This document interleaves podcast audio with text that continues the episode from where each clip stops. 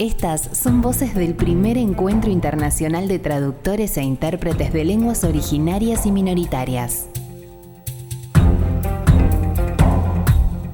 Nos reunimos en Bogotá, Colombia, en noviembre de 2019. Dice, avintosi ni sondonyo. Nani Gaby León Ortiz, ñañu, yuku, ni kokogu. Yaku, ñu, koyo. Bueno, gracias por escucharnos. Mi nombre es este Gaby León Ortiz. Soy originaria de una comunidad que se llama Santa María Yucunicoco, este, del estado de Oaxaca, del país de México. Eh, Takaran, eh, Subin minan, subin nanin Tomás López Arabia te nanin yokubin. Mm, gracias por la invitación a todos los que las y los que nos escuchan. Mi nombre es Tomás López Arabia. Eh, vengo de un país que se llama México. La entidad en la que vivimos es Oaxaca y nací en un pueblo que se llama Santiago Nuyo. Hablo la lengua de la lluvia o mixteco y soy gente del pueblo de la lluvia o el pueblo mixteco. Dentro de la, de la comunidad me reconocen como intérprete, como traductora. Este, por ejemplo, ahorita estoy haciendo la traducción de la Agenda 2030. También he colaborado en ir a dar este, talleres con los jóvenes, con las señoras, este, con los estudiantes y todo eso a través como de la lengua mixteca. Bueno, el vínculo con mi comunidad se da más allá de ser nativo de la, de la comunidad de origen de Santiago Nuyo, también por el vínculo del trabajo que hacemos desde la organización social en donde yo trabajo, a través de distintas actividades, ¿no? Entre ellos, pues apoyándolos en la asesoría, mi perfil es ser abogado y eh, en asesoría, participar en las asambleas eh, y en estas asambleas pues participar en la propia lengua, ¿no? Mm, bueno, pues yo lo aprendí desde que nací, es mi lengua materna, la primera lengua que aprendí y pues todos en mi comunidad pues la hablamos.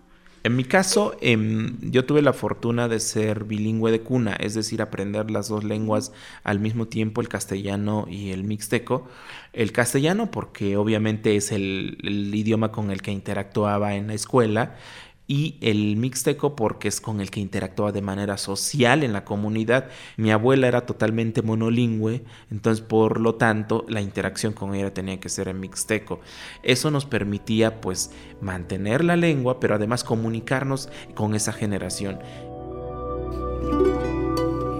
Estas son voces del Encuentro Internacional de Traductores e Intérprete de Lenguas Originarias y Minoritarias. Bueno, la realidad en general de las lenguas indígenas de México y en este caso el mixteco es que todas están en riesgo de desaparición. No hay una lengua que vayamos a decir que no esté en riesgo de desaparecer. Todas. Obviamente en los distintos niveles de, eh, pues, de, gravedad. O sea, el mixteco, que es una de las lenguas mayoritarias en, México, puede estar en menor riesgo que otras que ya están en una situación muy alta de eh, riesgo de desaparición pero el caso particular del mixteco, pues día a día estamos perdiendo hablantes y estamos perdiendo hablantes porque desde la propia comunidad y desde el propio estado no se están generando las condiciones para poder hacer uso de las mismas, ¿no? Entonces, eh, la lengua mixteca actualmente, pues también como todas las lenguas, yo creo que de este planeta, el, particularmente las indígenas o las minoritarias, están en un riesgo de desaparición. Bueno, pues hay que reconocer que pues dentro de las lenguas hay un mundo de conocimientos, ¿no? De ancestrales que se han venido y por lo regular en las comunidades indígenas los conocimientos se transmiten a través de la voz, pues del, del oral y perder lengua significa perder todo un mundo de conocimientos, de culturas, de formas de organización y bueno, eso es como lo principal, ¿no? Que preocupa. La traducción es un derecho. Primer encuentro internacional de traductores e intérpretes de lenguas originarias y minoritarias. Bueno, yo creo que el, tema de la lengua es vital para la relación con el Estado. Incluso los derechos lingüísticos, es decir, el uso de las lenguas indígenas, se vuelve en muchas de las ocasiones un derecho llave, es decir, un derecho que te va a permitir acceder a otros derechos. Em, en México particularmente, eh, y ya la, digamos nuestro sistema de justicia lo ha dicho, que el uso de nuestras lenguas indígenas en espacios públicos no está condicionado a nuestro nivel de castellanización. Es decir, si yo me siento más cómodo haciéndolo en mi lengua, lo puedo hacer en mi lengua. El problema es otro, el problema es que no hay cómo ejercer estos derechos, pero bueno, la importancia es poder seguir exigiendo para que estos derechos, el uso de la lengua sea vital para los servicios públicos, salud, educación, administración pública en general, cualquier trámite que las y los que venimos de una comunidad y los que hablamos una lengua indígena queramos, querramos hacer ante el Estado, debería de garantizarse este derecho porque es la manera en la que uno se siente mucho más cómodo haciéndolo. Bueno, yo soy intérprete en esta cuestión del sistema de justicia penal y por lo regular los principales retos que nos encontramos cuando hacemos interpretación es esta cuestión de los términos que se ocupan ¿no? de los términos muy especializados, muy técnicos. Eh, por lo regular hay este, cuestiones de que contravienen con la cosmovisión de la comunidad, con lo que se plantea en el Estado. No hay delitos que se consideran, este, que en la comunidad pues no son considerados delitos, sino que son considerados como formas como de vida.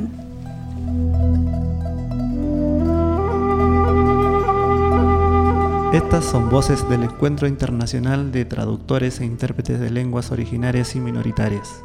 Bueno, para empezar, yo creo que este tipo de actividades siempre te dejan muchos aprendizajes.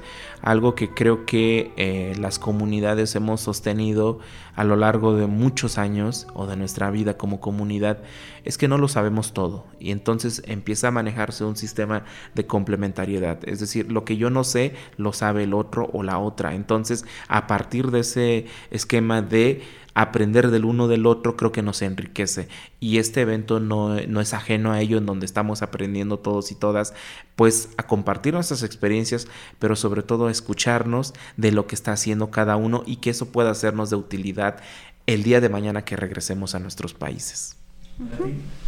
Pues sí, yo también considero que pues sería como aprendizaje, ¿no? De lo que cada quien está haciendo, de cómo otras este, personas están haciendo el mismo trabajo que nosotros estamos realizando como desde pues desde nuestras trincheras, ¿no? Y cómo lo que están haciendo ellos igual nos puede nos podría servir o lo que estamos haciendo nosotros pues podría servirles.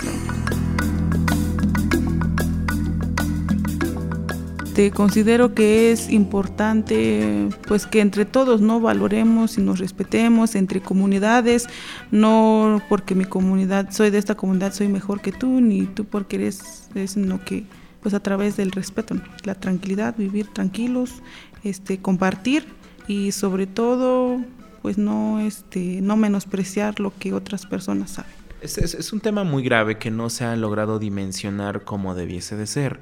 Es como actualmente está el planeta en una situación crítica por el cambio climático. Y este cambio climático obedece a la desaparición de la diversidad de sistemas biológicos que de alguna manera mantienen el el tejido medioambiental en el que vivimos. Pues lo mismo está pasando en el tema de las lenguas. la, situación y la gravedad de la pérdida de las lenguas es que se pierden formas de protección, formas de vivir la vida desde comunidad y recordemos, y eso es estadísticamente probado, que las zonas de mayor reserva de recursos naturales que mantienen la biodiversidad del planeta están en zonas indígenas. Entonces, eh, eso está conectado con el tema de la lengua. Parecería que, aunque dejemos de hablar la lengua, va a pervivir ese sistema eh, que nos mantiene como humanidad. Y no lo es así, porque la medicina tradicional, la, la, forma en la que uno expresa sentimientos, filosofía, implica necesariamente revisar estos aspectos de la vida cotidiana y que tienen una pues una, una, consecuencia fatal que no hemos logrado dimensionar. Entonces yo creo que ahí está nuestra tarea de aquí en adelante o de hace ya tiempo para adelante. Bueno, igual en mi comunidad está como esta cuestión ¿no? de,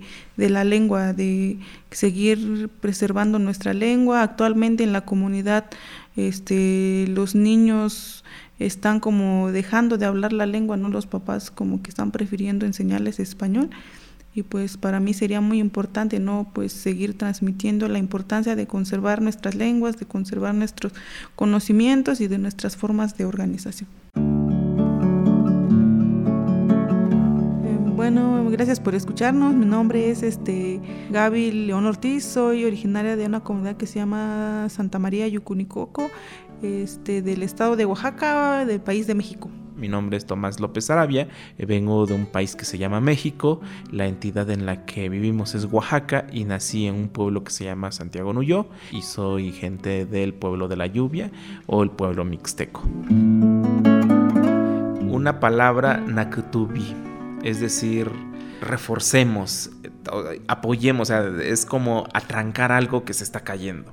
Entonces creo que ese es algo, el nakutubi es todos empujemos desde abajo. Entonces, eh, eh, yo, yo tomaría la palabra Nakatubi. Nachinteyo, Tayo, este, pues hay que apoyarnos entre todos.